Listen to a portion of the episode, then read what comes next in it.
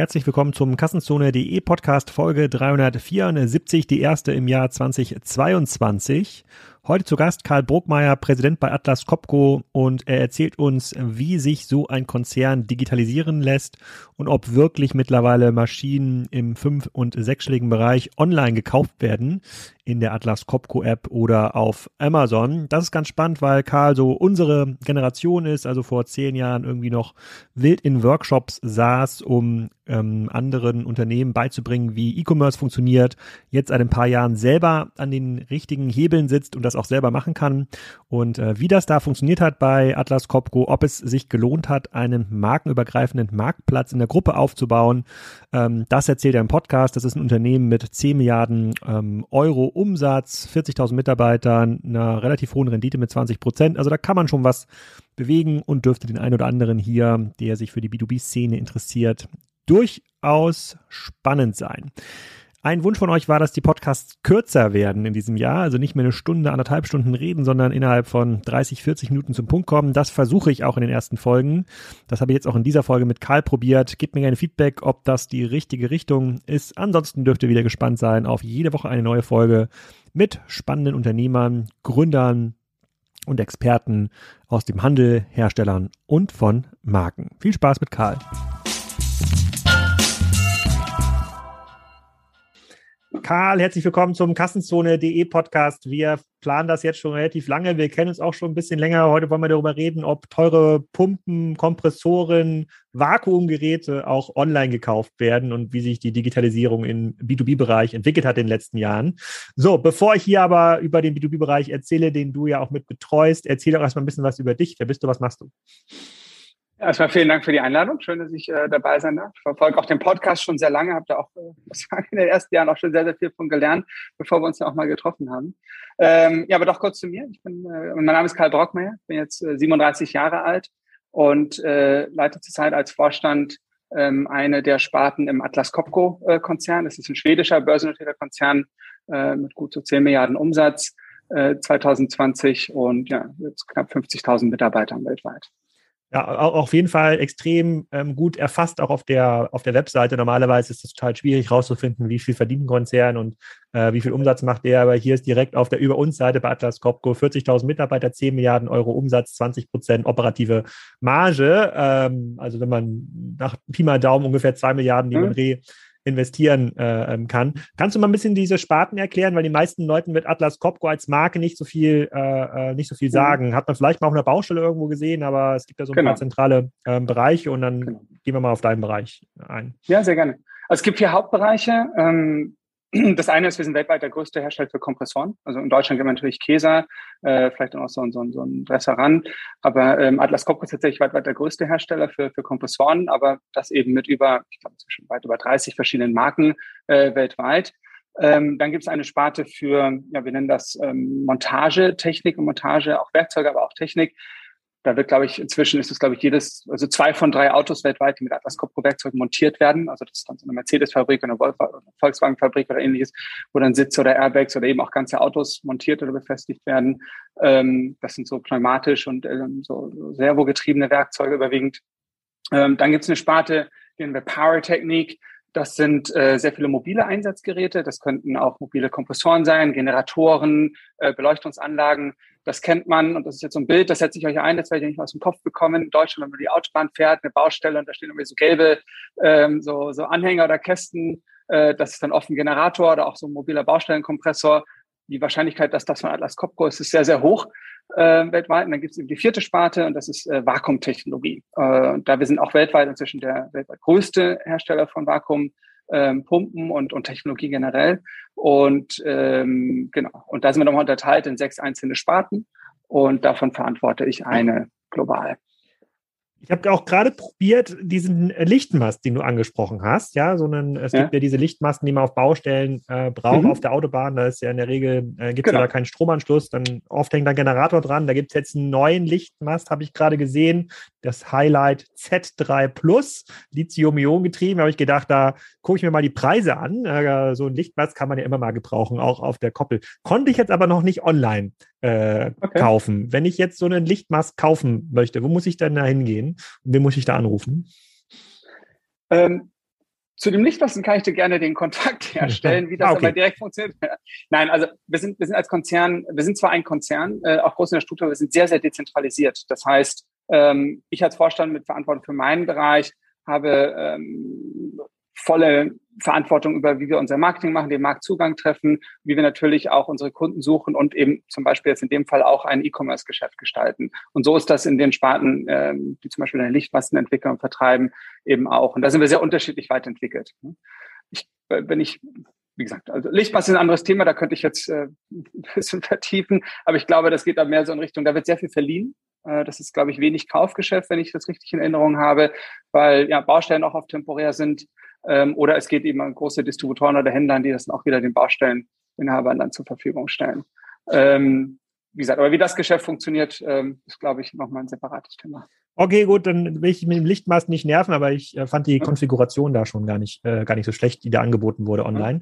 Ja. Ähm, aber habe ich mir noch nicht, noch nicht angeguckt. Dann lass uns mal so ein bisschen auf den Digitalisierungsgrad ja. äh, der Industrie eingehen und das soll ja auch so ein bisschen Spiegelbild sein für mhm. die B2B-Branche. Hätten wir jetzt vor zehn Jahren gemeinsam einen Workshop gemacht. So, du bist ja noch mal mhm. zwei, drei Jahre jünger als ich für ein B2B-Unternehmen, dann hätte uns in der Regel ein in der Regel älterer Vorstand äh, gegenüber gesessen, ähm, der gesagt hat, nee, also Online-Marketing machen wir gar nicht. Wozu? Ich habe ja meine Distributionskanäle, mein Wholesale. Äh, Business. Auf Amazon wird nie jemand so ein Produkt kaufen, spielt gar keine, spielt gar keine Rolle. Diese Beschaffungsprozesse keine Plattform wie Amazon gar nicht ähm, abbilden. Wir selber online verkaufen wollen wir eigentlich nicht, weil wir sind je nach Branche haben wir da eigentlich unsere Vertriebspartner vor Ort. Die braucht man auch im B2B-Bereich, denn wenn mal so ein Lichtmast kaputt ist, dann wollen wir den ja nicht irgendwie zurück nach Stockholm geschickt bekommen, sondern der soll ja dann zum Distributionspartner. Mhm. Da hätten wir dann beide gesessen, irgendwie diesen Workshop, hätten gesagt, nein, das verändert sich alles und das wird alles viel, viel digitaler. So, jetzt bist du der Vorstand. Ja, jetzt äh, bist du derjenige, der das äh, selber entscheiden kann, zehn Jahre, ja. zehn Jahre später. Wie ist die Lage? Wie, wie, wie, wie viele Online-Marketing-Experten suchst du ähm, zurzeit? Wie wichtig ist, ja, in Anführungsstrichen E-Commerce für dein Geschäft? Mhm. Äh, tatsächlich sehr wichtig. Also auch für die, sowohl für die Bestandskunden als auch äh, natürlich für das Finden von neuen Kunden. Ähm, ich gehe jetzt mal ein bisschen mehr auf den Vakuumbereich ein, aber es ist auch so, dass wir auch in den anderen Sparten ähm, Atlas ähm, ähm, schon sehr hohe ähm, oder sehr große Online-Anteile auch haben. Entweder das ist die Kundenfindung, ob es denn tatsächlich auch der Abschluss ist, äh, der dann vielleicht auch online geschieht. Das ist ja unterschiedlich, vielleicht bei einem Mietgeschäft oder bei einem Ersatzteilgeschäft oder einem Kaufgeschäft. Mhm. Aber es unterscheidet sich auch sehr stark in den Ländern. Ja, also nur wenn wir es in Deutschland nicht finden, äh, kann es aber sein, dass äh, das in Amerika zum Beispiel schon sehr erfolgreich ist, weil auch dort die einzelnen Geschäftsführer sehr autark ähm, und sehr, ja, wie sagen wir, dezentral eben auch agieren können und, äh, und auch sich lokal eben bestimmen können, was sie für ihre Märkte auch benötigen, um da den richtigen Zugang zu finden. Aber jetzt mal vielleicht ein bisschen auf das Vakuumgeschäft eingegangen. Ähm, auch dort ist es so, dass wir ähm, mehrere Marken haben, mit denen wir in, in den Markt gehen. Also es sind äh, zurzeit knapp zehn Marken, äh, mit denen wir Vakuumprodukte oder auch Dienstleistungen oder auch Ersatzteile vertreiben. Und einen hohen Anteil davon machen wir natürlich inzwischen auch online. Also jede, jede dieser Marke hat natürlich auch eine Webseite. Die meisten Marken haben auch ihren eigenen äh, Webshop, also einen Online-Shop, äh, in dem man äh, natürlich auch Preise einsehen kann, in dem man äh, auch seine Katalognummern finden äh, kann und natürlich auch eine Bestellung durchführen kann. Ja, und so haben wir inzwischen jetzt verschiedene ähm, ähm, ja, äh, E-Commerce und auch so Webshop-Initiativen, die, die, die unterscheiden sich auch bei uns sehr stark in den Ländern ne, weil da manche Länder aber auch schon weiter sind. Ähm, wir haben es früher versucht mit so globalen Initiativen, so zentral aus Deutschland heraus, haben es dann aber, ähm, haben das mehr oder weniger vielleicht erfolgreich getan. Ähm, das war immer so ein, so ein Must-Have. Ja? Wir waren natürlich auch vor zehn Jahren, wie du schon sagtest, sehr kritisch, zeigen wir überhaupt Preise, zeigen wir damit unseren Wettbewerbern Preise ähm, und haben da auch eher zurückhaltend, haben das aber ähm, vor wenigen Jahren äh, sehr viel weiter geöffnet, haben auch die ähm, Online-Shops, zum Beispiel jetzt für eine Marke wie eine Leibot, die wir vertreten, und auch in AdWords, äh, mehr geöffnet, so dass jeder da auch anmelden kann, jeder auch einen Warenkorb belegen kann, äh, Preise natürlich frei einsehen kann und dann bei uns auch eine Bestellung ausführen kann. Und ähm, eine der neueren Initiativen, um das Bild vielleicht noch abzurunden, zusätzlich dazu ist, wir haben auch vor jetzt gut zwei Jahren auch einen, einen eigenen Marktplatz gegründet, wo wir eben auch markenübergreifend ähm, jetzt äh, den Kunden Produkte, Technologien anbieten können. Ein, in, ein internen Marktplatz, also wo die Atlas Copco Marken mhm. verkaufen. Also das ist der, der MVP war ähm, Atlas Copco Marken und natürlich ist jetzt eine weitere Ausbaustufe auch, wie binden wir da jetzt weitere Distributoren ein, Händler ein oder auch sagen wir komplementäre Technologie. Wir haben aber auch schon Anfang von Wettbewerbern. Ja? Das sind ähm, das ist das, das Produktspektrum und das Anwendungsspektrum ist so breit, dass es sehr viel äh, ja, diese erstmal komplementäre äh, Technologie dazu gibt, die wir damit anbieten möchten und auch direkte Wettbewerber. Und ähm, ein Wettbewerber bei uns ist auch nicht immer, das Produktportfolio ist so groß, es gibt fast keinen, der in dieser Anwendung den kompletten Katalog anbieten kann. Also so kann es auch sein, dass wir einen Wettbewerber haben, der aber zum Beispiel in einer bestimmten Produktgröße oder Pumpengröße oder in einer, einer, einer Leistungs- ähm, Daten ein Produkt anbietet, das wir gar nicht im Katalog haben. Also man ergänzt sich auch da sehr oft. Und es ist auch beim Kunden sehr oft so, wenn ich heute in eine Universität gehe oder in Forschungsrichtung gehe, dass der immer eine Vielzahl von Produkten hat. Ne? Also dass der vielleicht auch in einem eigenen Experiment, in einem Vakuum-Setup vielleicht eine Vorvakuumpumpe von uns benutzt, dann eine Turbopumpe direkt mit ins gleiche System geschaltet von einem Wettbewerber benutzt, oder dann vielleicht von uns wieder eine Instrumententechnik mit benutzt. Also sich auch ein bisschen sein, sein Anwendungsfeld da ganz spezifisch für sein Experiment oder seine Anwendung da ähm, aus verschiedenen Herstellern zusammensucht. Ne? Und das versuchen wir da auch ähm, mehr mit abzubilden und abzugreifen. Okay, das verstehe ich. Aber kannst du mal so eine klassische Customer Journey beschreiben? Also im Vakuumbereich, was, wie teuer ist so ein Gerät? Du hast ja gerade schon gesagt, du unterscheidest zwischen der Anbahnungsphase und der Verkaufsphase. Also mhm. kommen jetzt quasi schon die Mehrzahl der Vakuumpumpenkäufer eigentlich über eure Webseite. Seht ihr das über schon über dieses äh, normale äh, ähm, sozusagen IP-Demasking, ja, da seht ihr folgende Universität oder folgender, genau. folgender Baukonzern oder äh, folgender Halbleiterhersteller, da kommen wir noch, noch mal drüber, genau. äh, ähm, drüber reden, die das gucken sich da was an. Sehr, das ist natürlich sehr, sehr unterschiedlich, weil, äh, weil jeder Kunde auch innerhalb eines Unternehmens sehr, sehr unterschiedlich ist. Also wie du gerade schon sagst, also wir machen, wir machen ein sehr intensives und extensives inzwischen ähm, ja, Persona-Mapping ähm, und natürlich darüber hinaus jetzt inzwischen mit großen Kunden auch schon dieses Account-Based Marketing, wo wir auch ganz spezifisch sehen, wem müssen wir in, auch in einem größeren Konzern natürlich als Entscheidungsträger da auch alles abgreifen. Ähm, und da kann ich vielleicht mal so zwei extreme Beispiele nennen. Ein extremes Beispiel ist, wenn du so ein, jetzt nicht den Verrückten, aber wenn du einen Professor hast wie einem Forschungszentrum mit dem CERN, ähm, dem, dem großen Teilchenbeschleuniger oder auch in der TU Darmstadt oder auch in der TU München, ähm, die sagen, wir haben hier ähm, die Idee, wir möchten ein großes Teleskop bauen oder wir möchten einen Teilchenbeschleuniger bauen und ähm, äh, das ist das, was wir damit erreichen müssen. Wir wissen aber noch nicht genau, wie die Vakuumtechnik dafür funktioniert. Ähm, dann ist man natürlich sehr früh in der Anbahnung drin und redet über Projekte, die vielleicht erst in drei, vier, fünf oder auch zehn Jahren realisiert werden. Also das ist eine ganz andere Konversation in einem Extrem. Ähm, aber auch da geht es natürlich darum, wer ist heute wieder neu an einer Uni, wer forscht, wer macht also vielleicht ein, wer promoviert da und äh, geht dann erstmal ins Internet und versteht, ich habe ein Vakuumproblem. Und dann ist natürlich schon auch die Frage, wie findet der uns, wenn der jetzt mit uns vorher vielleicht in, in, in seiner Laufbahn noch nicht exponiert war. Also da sind wir natürlich sehr früh dran und möchten natürlich sehr früh in diese Gespräche äh, mit einsteigen publizieren eben entsprechend auch äh, wissenschaftliche Papiere, gehen natürlich auf die auf die Veranstaltungen, halten selber auch Vorträge, jetzt natürlich auch sehr viel vermehrt ähm, äh, virtuell, um da natürlich ähm, ähm, ähm, ähm, ja, für uns Marketing machen, äh, zu machen und unsere, äh, unser Know-how erstmal auch zu bewerben. Ähm, ein ganz anderes Extrem in der Anwendung ist, äh, das war jetzt auch über die, über diese, ähm, über den Marktplatz, den ich vorhin angesprochen habe, 31.12. kauft sich noch ein Student an der Uni in den USA online für 26.000 Dollar einen Lecksucher und äh, direkt einen, nachgeguckt. Einen Leck, was ist ein Lecksucher? Einen Lecksucher, ein Vakuum, ein Helium-Lecksuchgerät. Ähm, Im Prinzip muss man sich vorstellen, das ist zum Beispiel ein Gerät, das setzt äh, SpaceX ein äh, bei sich in der Fabrik ähm, für den Bau zum Beispiel dieser Dragon Capsule, also die Personentransportkapsel. Ähm, bevor die ins All geschickt wird, soll natürlich sichergestellt werden, dass die vakuumdicht ist. Ja, dass praktisch draußen im All, wo ein nahezu perfektes Vakuum herrscht und in, in der Kapsel wo dann der Astronaut auch noch ähm, äh, normal atmen und leben äh, können soll, dass dort praktisch keine, keine Lecks auf, auf molekularer Ebene entstehen. Und Helium ähm, äh, wird da eingesetzt als Prüfgas. Im Prinzip kann man sich vorstellen, dass ähm, die Kapsel dann zum Beispiel unter Vakuum gesetzt wird ähm, und dann zum Beispiel mit Helium drin versetzt wird und man von außen dann schauen kann, A, wird der Druck gehalten und B, wenn der Druck abfällt, äh, kann ich mit so einem, einem Schnüffler Sniffer nennen wir den, äh, draußen versuchen, diese Helium-Leckquelle zu finden. Also nichts anderes als äh, das, was man klassisch auch vielleicht mit dem Fahrradschlauch in einem Wasserbad gemacht hat. Das machen wir eben mit Vakuum und Helium an der Stelle. Es gibt auch andere Methoden, äh, um ein Leck zu finden. Aber das ist ein Gerät, das typisch eingesetzt wird, zum Beispiel in der Forschung und Entwicklung, aber eben auch bei Bau von großen Vakuumanlagen. Und dann ist ja immer wieder die Frage, stecke ich mehr Geld rein, ähm, indem ich ähm, ja, zum Beispiel Edelstahl ist sehr, sehr teuer und so große Vakuumexperimente sind sehr teuer, stecke ich da eben Geld rein, äh, das System dichter zu bekommen oder packe ich eben eine zusätzliche Pumpe rauf äh, an das System, die dann vielleicht dieses Leck, das ich zwar habe, aber nicht finden kann, eben ähm, kompensieren kann ja, mit einer zusätzlichen Vakuumpumpe. Und das ich, sind hoffe, so Spiele, ich hoffe, ich hoffe für den Fall mit SpaceX entscheidet man sich für, für die erste Variante.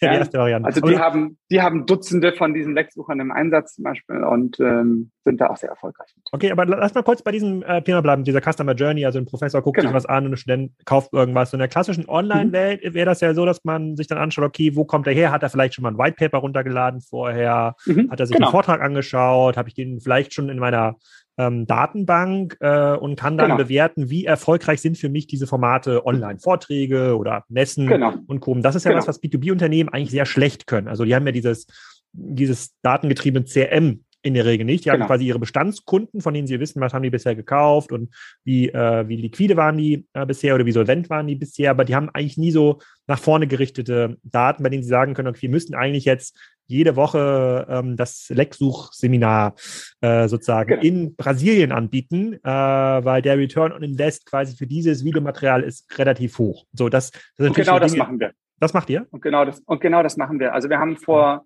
jetzt, ich glaube, jetzt sind schon knapp vier Jahren auch HubSpot zum Beispiel erst in einem Land, in einer Vertriebsregion, USA damals eingeführt. Inzwischen haben wir es weltweit ausgerollt, mhm. auch markenübergreifend und das natürlich auch an die Webshops ein, äh, angebunden, auch an die Social Media Kanäle eingebunden. LinkedIn ist zum Beispiel für uns ein sehr erfolgreicher Kanal, wo wir auch viele dieser Webinare ähm, aufgenommen haben und auch festgestellt haben und auch da ein, auch neue Bedarfe für ähm, Themen auch überhaupt erst neu mhm. wieder erkannt haben, dafür dann wieder ein Webinar produziert haben. Und das ist natürlich jetzt, ähm, das ist natürlich Content, der auf ewig weiterlebt ne? und den wir dann immer wieder ähm, auch publizieren können, wo wir auch immer wieder Live-Seminare geben und dadurch auch wirklich äh, neue Kunden gewinnen. Und so konnten wir auch äh, feststellen, dass äh, dieser Kunde, der den Lexsucher am 31.12. gekauft hat, vorher bei uns noch in keiner Datenbank aufgetaucht war. Also auch solche Käufe gibt es äh, von so einer Customer Journey. Ne? Hm. Jetzt muss man fairerweise sagen, ähm, 31.12., gut, das Uni-Jahr ist in den meisten Fällen ja auch September bis September. Es gibt schon auch oft so äh, Last-Minute-Buys, Studenten, die noch ihr Budgets vielleicht auch mhm. aufbauen müssen, aufbauen müssen, damit sie nächstes Jahr äh, das Gleiche auch nochmal bekommen. Aber nein, also das ist durchaus ein, ein, ein regelmäßiger, eine regelmäßige Transaktion. Hm, verstehe ich. Dann, ähm, also das macht ihr schon. Äh, also ihr das habt quasi wir, Hubs, ne? HubSpot und ihr, und ihr trackt das, aber wie sieht denn eure Organisation dafür aus? Das fällt ja vielen mhm. B2B-Unternehmen auch schwer, das irgendwie einzubetten. Ist das Teil der Vertriebsorganisation? Ist das Teil des Marketing-Teams? Äh, ähm, Gibt es vielleicht eine übergreifende BI-Organisation, die das irgendwie äh, ja. trackt? Wie hast du das gebaut? Ähm, das, das, war, das war eine Diskussion, als wir damit begonnen haben vor vier Jahren. Und ähm, ich habe damals als Geschäftsführer noch in den USA, äh, war ich im Geschäftsführer dieser besagten Vertriebsorganisation, äh, haben das HubSpot damals da eingeführt ähm, und habe da gekämpft, ist sicherlich übertrieben, aber wir haben schon recht lange diskutiert, auch damals ich mit meinen Chefs, äh, weil ich sagte, ich brauche einen neuen Head of Marketing. Und äh, das ist alles merkt man, das, das ist ja kein Marketing. Und wir müssen da was anderes machen. Und dann wurde lange natürlich diskutiert, ja, aber das, was du davor hast, haben wir jetzt verstanden, aber das ist ja kein Marketing, das ist ja Kommunikation. Und ähm, äh, ich so, nein, das ist Marketing. Nein, das ist Kommunikation. Und ähm, am Ende ist die Diskussion aber so ausgegangen, und das ist auch wieder typisch für den Fall, wie wir Kultur ähm, und auch Führung im Atlas Copco-Konzern leben, ist, dass wir sagen, äh, wir glauben also die zentrale Struktur. Wir glauben, dass äh, der Geschäftsführer oder die Organisationseinheit eben auch die volle Verantwortung hat, aber dementsprechend natürlich auch, also die Ergebnisverantwortung, aber dementsprechend natürlich auch die Rechenschaft dafür ablegen muss. Wir lassen dich mal machen. Und äh, ein Jahr später war es dann tatsächlich so, dass wir sagten, oh, das ist wirklich jetzt Best Practice und das rollen wir weltweit aus. Äh, wir haben jetzt verstanden, äh, was ihr da macht und das möchten wir jetzt in die anderen Länder ausführen für die gleiche Marke und dann später auch markenübergreifend. Wir möchten da unsere Systeme weiter mit anbinden und haben dementsprechend natürlich eine Organisation dafür aufgebaut. Ja, und so war es dann so, dass dann mein Head of Marketing aus USA, äh, zwar für die Vertriebsorganisation USA zuständig war, sich dann aber zusätzlich ähm, ein Team aufbauen konnte, äh, die dann auch dediziert global erstmal die, den, den, den Rollout für, für zum Beispiel die HubSpot-Änderung Land bei Land ähm, äh, mit, mit, mit betreuen konnte. Und jetzt natürlich auch weiterhin das Thema Analytics und, ähm, und ja, BI, wie du es gerade schon nanntest, ähm, ähm, auch mit betreuen und den Länderorganisationen, die Vertriebsorganisationen damit hilft.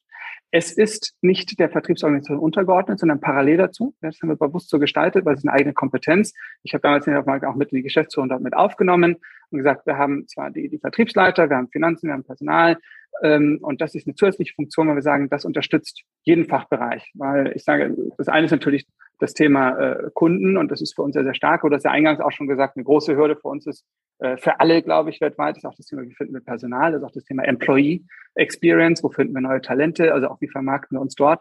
Und ich glaube, das ist dann so eine Schnittstelle, die, ja, vielleicht kann man das so vergleichen wie mit Finanzen, die auch jeden Geschäftsprozess irgendwo mit unterstützen muss. Ne? Und heute haben wir es eine Stufe weitergehoben. Also jetzt in, in meiner neuen Funktion, in dieser globalen Verantwortung, habe ich eine neue Stelle kreiert, eben auch parallel zum Thema Marketing, parallel zum Thema Operations oder Engineering, klassische Produktentwicklung oder eben Finanzen haben wir eine neue Funktion generiert, die nennen wir jetzt Custom Experience, also CX. Mhm. Und dort werden jetzt diese ganzen Themen zusammengezogen. Ja, das ist parallel zum Marketing, parallel zum, zum Kommunikation. Also ich habe auch einen VP für Comms, einen VP für Marketing, jetzt eben auch einen VP für, für Custom Experience, die jetzt weltweit ähm, das ist die gleiche Person, die ich damals auch in den USA hatte, die mit, äh, mit äh, gehoben auf diese globale Funktion und betreut jetzt weltweit genau das Thema. Also nicht nur digitales Marketing, sondern wir nennen es jetzt eben auch Integrated Marketing natürlich. Sind ja, sind ja, für uns sind ja alle Kanäle relevant und wir sehen ja auch, wenn wir unsere Kunden verfolgen, es ist ja eben diese Online-Offline-Journey immer wieder und das ja auch in einem Kreis, also wir nennen es dementsprechend auch Flywheel, ja, also soll auch so ein Schwungrad sein, ist ja auch immer wieder das selber bekräftigt und, ähm, und so betreuen wir das jetzt weltweit global. Jetzt okay. Mhm. Okay, verstehe ich. Also das muss man sich ja schon mhm. vorstellen, wie, wie in einem B2C-Konzern eigentlich, dass man Kunden tatsächlich auch versucht, vor allem ähm, in allen ähm, Kaufphasen zu bewerten. Also vor dem Kauf, mhm. während des Kaufs, nach dem Kauf, eben auch Produkte empfiehlt. Das ist ja schon sehr modern. Dann äh, lass uns mal das zweite Thema, das hast du schon genannt, ähm, einmal versuchen zu verstehen. Dieser interne Marktplatz. Das klingt jetzt einfach. Ja, da wird der ein oder andere ähm, B2B-Konzern ähm, äh, ähm, äh, Mitarbeiter hier zuhören und denkt sich so, das wäre doch eigentlich auch was für unseren Konzern. Wir haben auch irgendwie 20 Marken. Äh, jede Marke hat irgendwie ähm, zehn verschiedene Länder. Alle Länder sind irgendwie unterschiedlich. Es wird doch irgendwie Sinn machen, das auf, auf so eine Plattform zu heben. Das scheitert in der Regel ja an äh, diesen verschiedenen regionalen Interessen. Plus dann äh, hat oft noch technische Hürden, sozusagen Daten sind nicht, äh, Daten sind nicht synchron, es gibt keine ähm, globale Preisstrategie. Man versucht eigentlich diese Preise so ein bisschen zu, äh, ähm, ja, nicht, nicht, zu verheimlichen, aber zumindest nicht offenbar ja, zu maximieren. Genau, man, man versucht ja immer eigentlich so in diesen Request-for-Quote-Prozess reinzukommen. Ne? Der Kunde, der wird sich schon melden, wenn er was will, und dann finden wir schon den Preis, der für uns am besten ist und für den Kunden natürlich auch. So daran mhm. scheitern fast na, nicht alle Marktplatzprojekte, die ich bisher gesehen habe, aber viele dieser internen Marktplatzprojekte. Du hast jetzt gesagt, mhm. ihr habt das ja schon gemacht. Also wie, wie mhm. bist du denn, wie hast du denn diese Hürden ähm, ja, beseitigt? Also umgekehrt. Ich glaube, wenn wir jetzt überreden würden, äh, wo haben wir viel missgebaut und wo haben wir viel Geld versenkt und wo haben wir viele Fehler gemacht oder die, die klassischen äh, Fuck-Up-Nights, wie es die in vielen Startup-Hubs gibt weltweit, äh, könnte ich da eher Bände von erzählen, äh, wie man es nicht macht und was man auch alles vermeiden muss. Und vieles, glaube ich, der, der Probleme, die hast du auch gerade schon aufgezählt und von denen sind wir auch nicht verschont geblieben. Denn die Idee äh, war toll und so haben wir uns auch damals kennengelernt und äh, es hat doch recht lange gedauert, bis wir auch überhaupt erstmal starten konnten äh, bis wir dafür ähm, auch Geld locker gemacht haben, weil es halt auch zu der Zeit, als ich gestartet habe damit, also 2017, ist doch noch eher so, so, so ein Schatten- oder ein Randthema war und das Verständnis dafür zwar sehr schnell da war, aber doch, wie kommen wir dahin? Ja, dann ist das eben irgendwo eine Kostenstelle und äh, bis wir dann eben geklärt haben, nein, es kann nicht als Kostenstelle funktionieren, weil dann gibt es zu viele Miträder, es muss eine eigenständige Organisation sein. Also bis wir dann eben auch entschieden haben, mir war es wichtig, dass es eine Ausgründung ist, mir war es wichtig, dass es ein unabhängiges Setup ist, das auch von unseren IT-Systemen unabhängig ist, dass wir da nicht erstmal ja, sagen, aber das ist doch da und da muss das Internet sein und hier muss das VPN und hier müssen die Sicherheitsthemen sein. Also so die ganzen Hürden da erstmal versuchen, unabhängig davon äh, zu gestalten. Äh, das hat eine Weile gedauert, das haben wir am Ende hinbekommen. Wir haben gegründet, äh, wir haben es auch kapitalisiert, äh, kapitalisiert damals mit einer, mit einer Million Dollar erstmal in den USA, also als, als Startkapital, haben dann den Startschuss gegeben und haben dann erstmal angefangen zu bauen, gemäß dem MVP. Wir sagen, okay, wir bringen die ersten drei Marken online, wir bringen die ersten 100 Produkte online und schauen, dass wir eine Transaktion abschließen können und bauen das dann natürlich immer mehr in, in, in Sprints weiter aus. Das hat auch ein Jahr sehr gut funktioniert bis wir dann tatsächlich an größere Hürden wieder kamen. Und das war dann die technische Anbindung. Also so unabhängig, wie wir ähm, sein wollten und äh, dann erfolgreich waren, kommt natürlich irgendwann der Punkt, wo du sagst, wie bindest du dich jetzt, wenn du weiter skalieren möchtest, eben an Themen an wie Warenverfügbarkeit. Ja? Und da musst du eben an deine hauseigenen Systeme, in unserem Fall ist es SAP, ähm, äh, ran, um dann Logistik bedienen zu können oder auch eine Kundenbetreuung machen zu können, etc. Weil am Anfang MVP-Style war natürlich so, es kommt ein Auftrag rein und der wird dann an die jeweilige Vertriebsorganisation weitergegeben und die wickelt den dann ab. Ne? Also so, so, so, so ein Dropship-Modell. Und ähm, wenn wir das natürlich weiterentwickeln möchten, da jetzt die Effizienzen heben möchten, sind wir natürlich irgendwo an dem Thema Schnittstellen ähm, zu den verschiedensten Backend-Systemen.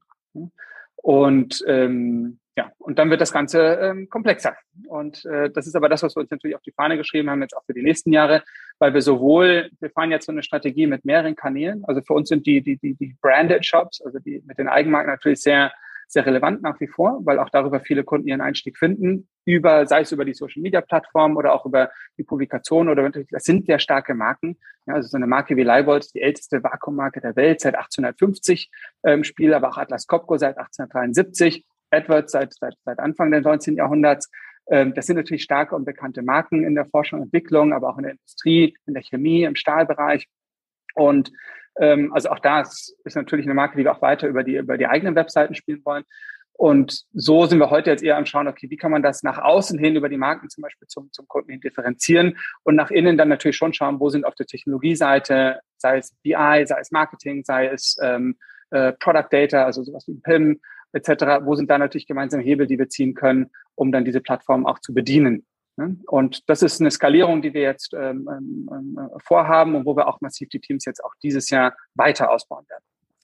Aber das klingt ja, also wenn man jetzt mal in einer idealen Welt versucht, das zu argumentieren, das klingt ja sehr komplex. Ne? Du hast im Grunde genommen für jede Marke, also mhm. wenn man Leibold als Beispiel, hast du irgendwie einen mhm. Instagram-Auftritt, einen LinkedIn-Auftritt, du hast eine Webseite in verschiedenen Sprachen, dann hast du vielleicht mhm. noch äh, sozusagen auch die Produktdaten auch noch in verschiedenen äh, in mhm. verschiedenen Versionen, weil USA braucht andere Sicherheitsblätter als ähm, genau. Deutschland. Dann hast du ähm, noch andere das Problem, dass Kabel, genau, dann will Leibold den Shop in Deutschland, den Shop in Frankreich und den in Brasilien, weil das sind jetzt gerade die drei wichtigen Märkte, aber sonst möchten sie es irgendwie nicht verkaufen, weil die amerikanische Gesellschaft hat und andere Vertriebs Organisation, das ist ja immer eine sehr stark intern geprägte Sicht. Aus einer, aus einer, aus einer, mhm. aus einer Kundensicht wäre es ja mhm. so, dass man diese Marken dann schon zentral auf einer, sag mal, Atlas Copco-Plattform findet, wo das auch so ein bisschen ähm, ähm, ja, homogenisiert ist und man dann auch in der Lage ist, bestimmte, äh, äh sozusagen bestimmte Dinge auch zu vergleichen und vielleicht passt die Leibold-Vakuumpunkte zu mir besser genau. als die von irgendeiner, irgendeiner anderen Marke. Ähm, würdest ja. du dem zustimmen und sagen, naja, dann, wir sind jetzt gerade in so einer Phase, bei der diese Unternehmen das auch lernen müssen, dass es total schwierig ist, für jede Marke so ein globales E-Com-Geschäft zum Beispiel zu betreiben, dass das vielleicht einfacher ist, aus einer Zentralfunktion bereitzustellen oder äh, siehst du da einen anderen Weg? Also, und das Bild wird noch komplexer. Was, was bei uns wichtig ist äh, zu verstehen, ist die Marken, die wir haben. Wir treten ja nicht als Atlas Copco-Konzern, als Markenunternehmen auf, sondern mit den einzelnen Marken zu verbinden. Und die Marken ähm, es ist nicht einfach nur ähm, gleiches Produkt, gleicher Kern, andere Farbe oder anderes Logo, sondern die Marken sind auch wirklich aktiv im Wettbewerb zueinander.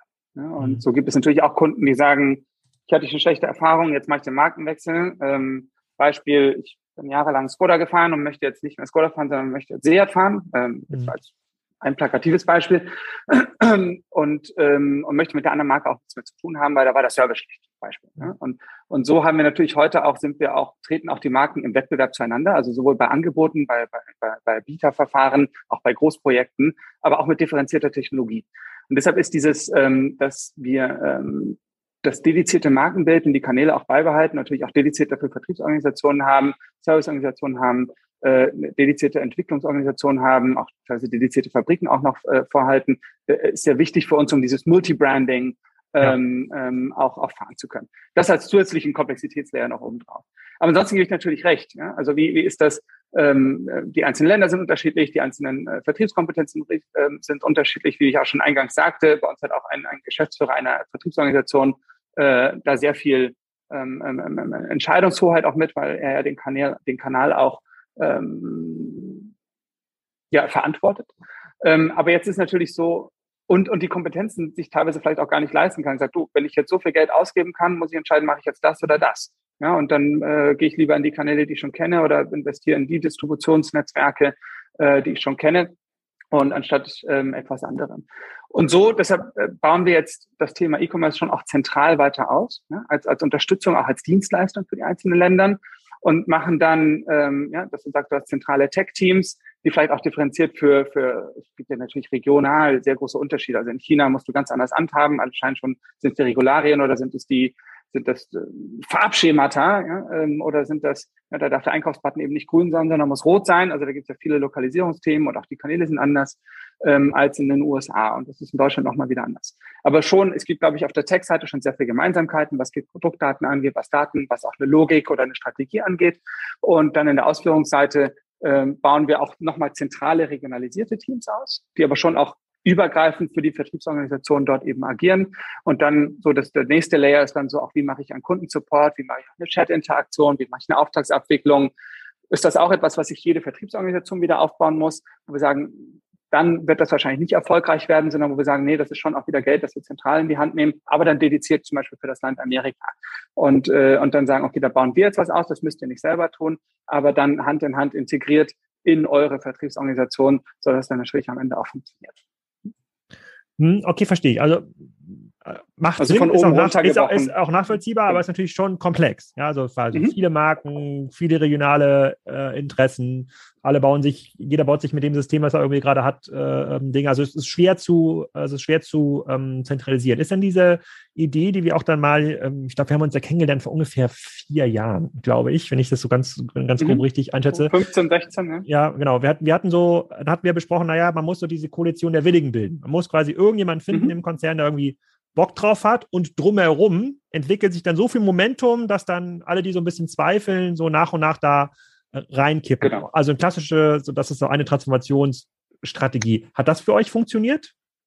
Das hat für uns sehr gut funktioniert. Ne? Also wie gesagt, ich habe es ja damals in den USA begonnen und da den Kern eben machen können und da auch so viel Freiheit dann eben auf dem System bekommen zu sagen, okay, du machst diese Ausgründung und du kannst aber auch für das, also für das, für das Bestandsgeschäft eben auch ein HubSpot aufbauen, ein integriertes Marketing aufbauen und ähm, also auf beiden Kanälen, also sowohl den, den bestehenden als auch diesen neuen Kanal eben aufbauen und dann machen. Ne? Und das war natürlich und dann fängt es natürlich an, dir die ersten Teams dafür aufzubauen, die auch mitzureißen. Und wie eingangs dann oder vorhin auch schon gesagt, die sind jetzt natürlich auch teilweise in globaler Funktion auch mitgewachsen und rollen das jetzt auch für weitere Länder, weitere Marken oder weitere Strukturen auch schrittweise mit aus. Ne?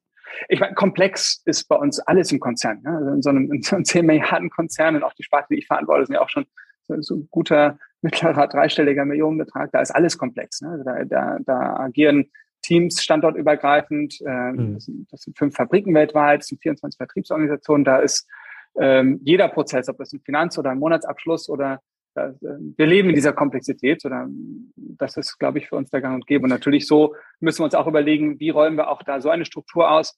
Ähm, ich glaube, der, der Schlüssel hierzu ist eben nicht zu sagen, okay, top-down, das machst du, du stellst jetzt alles äh, gleichzeitig aus, sondern eben in diesem, doch in diesem agilen Prozess, Schritt für Schritt, Land für Land, äh, Marke für Marke, äh, Anwendung für Anwendung. Okay, dann gehen wir mal zu dem letzten Teil, den wir vor zehn Jahren in diesem B2B-Workshop hätten äh, angesprochen hätten. Das wäre nämlich Amazon. Ja, Amazon ist ja dein Problemlöser, war vor zehn Jahren. Mhm. Zumindest mhm. hätte man gesagt, ja, verkauf doch erstmal ein paar Pumpen, ja, oder ein paar Kompressoren mhm. bei äh, bei Amazon, dann wird man ja so ein bisschen lernen können, ob die Leute danach suchen und, mhm. ähm, und dann genau. wird das schon funktionieren. Was ist deine Lernkurve mit so einer Plattform wie Amazon oder in anderen Märkten, dann in Südamerika, was dann Mercado Libre äh, äh, ja. zum Beispiel in Osteuropa? Ja, oder in China so ein Taobao. Genau. genau. Macht er da was? Kann ich so eine, so, eine, so, eine, so eine Pumpe schon bei Taobao oder bei Amazon kaufen? Also nicht das gesamte Produktkatalog, nicht den gesamten Produktkatalog, aber es gibt einzelne Vertriebsorganisationen in den Ländern, die da immer wieder experimentieren. Ist das in Amazon, ist das auch in Google Shopping?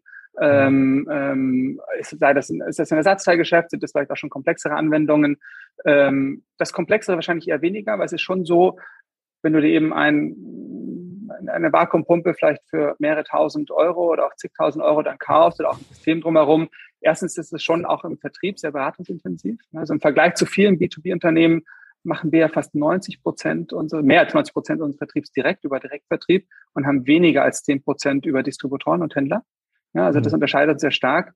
Wir haben sehr viele promovierte, also Doktoren der Physik oder auch der, der, der, der Chemieprozesse bei uns im Vertrieb oder auch in der Applikationsberatung, ja, weil es dann ähm, weil man darf bei Vakuum, ein Unterschied zum Kompressor. Beim Kompressor halte ich immer alles weg vom Kompressor. Der muss einfach nur Druck erzeugen auf einen anderen Prozess hin. Beim Vakuum ist so, egal was der Kunde macht, egal welche Anwendung der macht, ob der ähm, ein, ein Krypton Satellitentriebwerk testen möchte unter Weltraumbedingungen oder eben Würstchen verpackt, alles geht durch die Vakuumpumpe durch.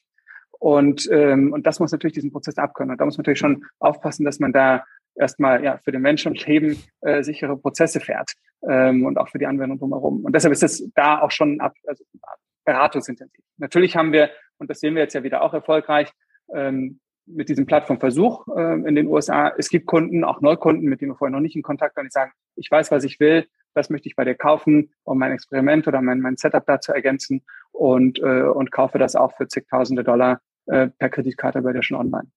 Also da geht das Spektrum einfach sehr weit auseinander. Aber da sind wir sehr offen für. Ne? Ähm, ja, aber nur ist schon prinzipiell zu sagen, das gesamte Produkt, ähm, den gesamten Produktkatalog jetzt auf Amazon zu stellen, ähm, das ist von der, das können wir wahrscheinlich beratungstechnisch noch nicht abdecken, ne, dass mhm. du sagst, ähm, wie das tust. Und deshalb fahren wir da jetzt eher unsere eigene Linie. Aber Ersatzteile und bestimmte Produkte, oder wo wir sagen, das sind, das sind einfache oder das sind Schnelldreher etc., äh, damit wird in den einzelnen Ländern sehr unterschiedlich ähm, ähm, ähm ja, schon gefahren. Okay, aber das ist ja schon mal wichtig zu verstehen, diese 90 Prozent äh, Direktvertriebsanteil, das ermöglicht euch natürlich auch ganz andere ähm, Einstiegsszenarien bei Direktvertriebsstrategien. Viele Konzerne sind ja in einer Wholesale-Logistik noch gefangen oder haben halt sehr, sehr, sehr, sehr tief integrierte genau. Prozesse mit, mit Partnern und können einfach nicht so stark experimentieren, wie das jetzt gerade mhm. ähm, können. So, jetzt werden ein oder andere zuhören und sagen, ach, ich wäre gerne, äh, ich wäre ich wär auch gerne wie Atlas Copco oder ich würde ähm, ich würde das gerne schon so weit haben, wie, wie das bei Karl entwickelt ist. Ja, aber ja, das kommt ja auch nicht von irgendwoher. Das habt ihr natürlich in den letzten fünf Jahren euch erarbeitet. Ähm, da ist es natürlich super interessant zu hören, okay, andere gucken vielleicht auf euch oder gucken auf dieses Szenario und würden auch gerne diese Digitalkompetenz schon haben. Was sind denn die Herausforderungen oder die Dinge, die du in den nächsten ein bis zwei Jahren lösen willst? Wo du sagst, so, aber wenn wir das könnten, das ist eigentlich der nächste Schritt, über den man jetzt nachdenken äh, muss ähm, im digitalen B2B-Vertrieb. Also für uns also intern habe ich haben wir noch sehr viele Hausaufgaben zu machen. Also was, was, was die Anbindung der Systeme an unsere Backend-Systeme geht. Also da ist, da ist noch sehr, sehr viel Arbeit zu tun, mhm. äh, weil das teilweise, wir sind ja auch sehr stark über Akquisitionen gewachsen in den letzten fünf Jahren alleine. Mhm. Also Atlas Copco hat als, als ursprünglich Kompressoren und auch Werkzeughersteller ähm, mhm. ist ja erst 2014 in diese Vakuumwelt eingestiegen, hat damals in 2014 oder 2013 ähm, AdWords Vakuum gekauft, in 2016 Leibold Vakuum gekauft hat dann auch über die Marke Atlas Copco ein bisschen Eigenentwicklung gehabt. Und äh, dementsprechend haben wir auch historisch noch eine große, ja, äh, sehr heterogene IT-Landschaft die aber immer weiter natürlich jetzt konsolidiert wird und, und, und harmonisiert wird. Natürlich auch alles, was wir neu machen und neu entwickeln, natürlich auch immer gleich wieder äh, ja auch systemübergreifend natürlich auch schon oder standortübergreifend und auch prozessübergreifend natürlich auch funktioniert äh, und funktionieren soll. Aber trotzdem, da ist noch, da ist noch einiges an Hausaufgaben zu tun. Also wenn ich jetzt nur an die nächsten ein, zwei Jahre denke, also wie binden wir jetzt, wie ermöglichen wir eben auch dem Marktplatz in den USA direkte Lieferzeiten, tatsächliche Lagerbestände aus Zentrallagern aus Köln zum Beispiel eben auch abrufen zu können, weil wir nicht jedes Produkt weltweit überall vorhalten, sondern ähm, ja, verschiedene Logistikzentren natürlich weltweit haben. Und äh, wenn das dann bestellt wird, abgerufen wird, dementsprechend ähm, ähm, ähm, ähm, ähm da auch hinterlegt wird. Also da ist schon noch, glaube ich, da hängt noch sehr viel Potenzial für Effizienzen. Ne? Ähm, das zweite, ich glaube, die zweite große Hürde ist, ich glaube, wie gesagt, marketingtechnisch und wie finden wir Kunden, ähm, ähm, wie machen wir auch personenbasiertes Marketing, äh, kundenbasiertes Marketing. Ich glaube, da sind wir schon sehr gut und das müssen wir natürlich ständig weiter ausbauen und äh, probieren da auch neue Tools aus, neue Wege aus ähm, und, und, und schauen auch sehr branchenunterschiedlich wie gesagt, es gibt ja, wir haben ja manche Customer Journeys, die sehr lang sind, ja, die auch sehr beratungsintensiv sind. Und wir haben manche, die, ähm, wo der Kunde schon weiß, was er braucht oder glaubt zu wissen, was er braucht, äh, dann vielleicht kommt und nach einem kurzen Chat doch nochmal feststellt, ach nee, eigentlich äh, schon mal, es gibt noch was mhm. anderes und nicht nur das, was du in deinem Textbuch äh, vielleicht gelesen hast, ähm, aber doch dann sehr schnell kaufwillig und kaufbereit ist, weil er ein Budget auch auszugeben hat oder weil er natürlich auch sein Experiment vorantreiben muss. Ähm, auf der Schiene sind wir sehr gut.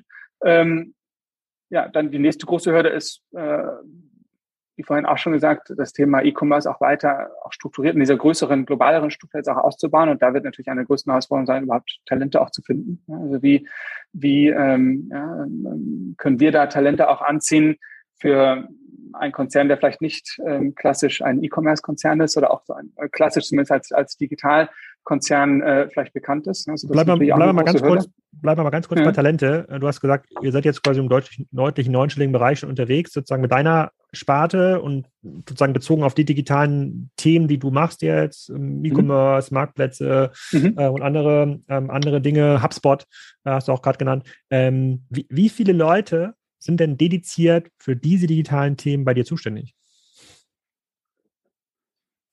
Ähm, ja, also das, dann noch einen, einen Zusatz dazu. Ähm, vieles, was wir jetzt im E-Commerce-Bereich machen, ist auch übergreifend für meine Sparte. Ne? Also das verantworte ich dann als, als Gesamt, weil, weil ich die Projekte dann treibe, aber das mache ich natürlich für die anderen Sparten mit. Denn ähm, wir sind so ein bisschen, wie wir aufgeteilt sind, die Marken sind nicht nur einer Sparte zugehörig, sondern auch mehreren. Ne? Das muss man sich vorstellen, wie äh, wenn es bei einem VW-Konzern eben die Marken Audi und Seat und Skoda gibt, um noch bei dem Beispiel zu bleiben. Und dann sind die Sparten bei uns aber eben organisiert nach Mittelklassewagen oder Sportwagen oder LKWs. Ne? Und äh, die agieren natürlich zum Kunden hin äh, äh, markenübergreifend. Und so fahren wir natürlich auch die E-Commerce-Aktivitäten markenüber, also spartenübergreifend. Und ähm, dann sind wir natürlich sehr schnell in einem mittleren ähm, äh, zehnstelligen ähm, ähm, Umsatzbetrag, ähm, mit der wir dann der Organisation natürlich auch auffahren und, und behalten können. Also das ist nicht nur für meine Sparte, sondern das machen wir mit diesem Team dann übergreifend. Und ähm, da sind wir jetzt, ja, Ende des Jahres haben wir die Ambition, auch in einem, erstmal in einem guten zweistelligen Bereich zu sein, mhm. äh, ganz dediziert für das Thema Digital Marketing, E-Commerce. Ähm, was natürlich hinzukommt, ist die ganze IT-Struktur, ähm, die ja Plattformsysteme auch übergreifend betreuen, also nicht nur dediziert für E-Commerce, sondern ERP generell, ähm, Produktdatensysteme generell. Und das ist natürlich eine weitaus größere Organisation, auch mit weit über 100 Mann ne, inzwischen schon. Und das ist auch ein Team, das rasant wächst. Und eine letzte Frage beim Thema Talent. Du hast gerade schon genannt, das hat ja mittlerweile jeder ähm, Gesprächspartner. Dieses, ähm, ja. wenn es jetzt nicht irgendwelche Supply Chain, Corona-related Probleme sind, dann ist es Talent. Wo kriege ich eigentlich die Leute her? Also wirklich, äh, ja. ähm, da werden große Zahlen aufgerufen. Hat Atlas Copcon schon so eine Remote-Kultur? Also kann ich da jetzt äh, irgendwie aus Lissabon äh, für die mhm. Kollegen in Stockholm arbeiten oder muss ich dann doch nochmal umziehen dahin? Also ich sag mal so, ähm, ganz konkret, das jetzt wieder an, an, an, anhand des Beispiels von meinem direkten Team. In meiner globalen Verantwortung bin ich ja nie am richtigen Ort. Ne? Nochmal, also ich, ich könnte, ich kann in einer Fabrik angesiedelt sein, aber jeden Tag habe ich natürlich Themen in jeder der Fabriken und bei jedem der Kunden weltweit in welchem Land. Also spielt es de facto wenig eine Rolle, ähm, äh, wo ich wohne oder sitze, weil ich immer am falschen Ort bin, äh, basierend auf den Themen. Und ich glaube, mit der Mentalität gehen wir auch mit meinem direkten Team ran. Bei mir ist es so, also die, die, dieses Team von, wir nennen sie jetzt Vice Presidents, äh, die ich habe, und das sind jetzt acht äh, an der Zahl, die sitzen, davon sitzen zwei in Deutschland, äh, eine in Tschechien, zwei in UK, äh, zwei in Belgien, eine in den USA.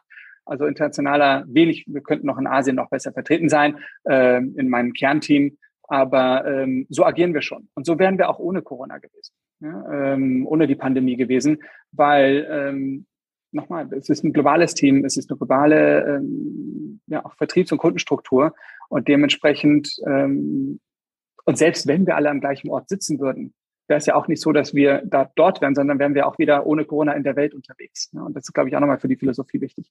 Und genauso bieten wir das natürlich inzwischen unseren Mitarbeitern auch äh, sehr viel mehr an. Natürlich haben wir auch äh, durch die Pandemie sehr viel mehr gelernt und bieten auch das Thema Remote sehr viel mehr an. Wir haben aber beides. Also wir haben natürlich auch Kunden, die unter dem Remote auch sehr stark gelitten haben und sagten, du, wir sind jetzt extra hier nach Köln gezogen und äh, waren jetzt hier neu und waren in der Produktentwicklung, aber jetzt waren wir dann im Lockdown und waren ein Jahr lang zu Hause und konnten gar nicht sozialisieren und haben niemanden kennenlernen können. Also wir haben natürlich viele, die auch diesen Teamzusammenhang auch suchen mhm. und auch mit einem Team zusammenarbeiten wollen, zum Beispiel in der Entwicklung oder auch in Teams. Ne? Und ähm, das fällt auch meiner Mitarbeiterin in Belgien manchmal nicht leicht zu sagen, ich bin zwar Teil dieses globalen Teams, aber wir schaffen es gar nicht so oft, uns zu sehen. Ja, also da ist auch Remote nicht die die, äh, die allheilende äh, Medizin oder Lösung für alles. Ich glaube, das Wichtigste ist hier eigentlich zu sagen, man geht sehr menschen- und bedürfnisspezifisch ähm, ähm, ähm, ja, auf die Mitarbeiter ein. Denn jeder hat ein anderes Setup, jeder hat andere Bedürfnisse. Manche haben eine Familie, manche haben jemanden, den sie zu Hause noch betreuen müssen oder manche sind einfach gerne sehr viel mehr unterwegs in der Welt. Und, ähm, und da diese Individualität anbieten zu können. Ich glaube, das ist viel mehr das Erfolgsgeheimnis. Also nicht Remote oder Office, sondern äh, noch sehr viel mehr auf die individuellen Bedürfnisse eingehen zu können. Und mhm. das, glaube ich, versuchen wir sehr stark und, und glaube ich, machen wir auch sehr ähm, erfolgreich inzwischen. Sehr cool. Also Remote geht. Ich fasse das mal in Kürze zusammen. Also Remote, ja. äh, äh, Remote geht immer besser. Sozusagen digital ist schon recht vorangeschritten für die letzten fünf Jahre. Es gibt aber noch riesige Potenziale. Auch ihr könnt nicht zaubern. Es gibt die klassischen sozusagen Daten, Länder, äh, ähm, Wholesale-Issues. Ähm, Plus, ihr habt ein enorm erklärungsbedürftiges Produkt, also je nach Sparte. Mhm. Der Batteriemast ist wahrscheinlich jetzt nicht so pflegeintensiv, wenn äh, sozusagen irgendwann wird dann wahrscheinlich die Lithium-Ionen-Akkus werden dann so ein bisschen Leistung verlieren, aber da muss jetzt nicht irgendwie jede Woche jemand hinfahren und erklären, wie man den aufbaut. Äh, ähm, vielen Dank für das Update und für die Einblicke und wir halten fest, ja, man kann Vakuumpumpen zumindest teilweise auch schon bei Amazon äh, ähm, äh, ähm, verkaufen und äh, diese Dinge, die wir vor zehn Jahren in einem Workshop erzählt hätten, ja, in dem, in, äh, die sind eingetreten. Davon ist schon ziemlich viel eingetreten inzwischen, ja. ja vielen Dank. Zeit, einen neuen Workshop zu halten. Das war's wieder. Ich freue mich weiterhin über euer Feedback und mittlerweile auch Bewertungen bei Spotify. Da kann man auch bewerten, nicht nur noch bei iTunes. Also bewertet auch mal schnell in der Spotify-App, falls euch der Podcast gefällt. Nächste Woche geht's weiter zum Thema Holzhandel. Wir haben eines der führenden Holzhandelsunternehmen inklusive Sägewerk interviewt. Da kann man eine ganze Menge über den Holzhandel lernen.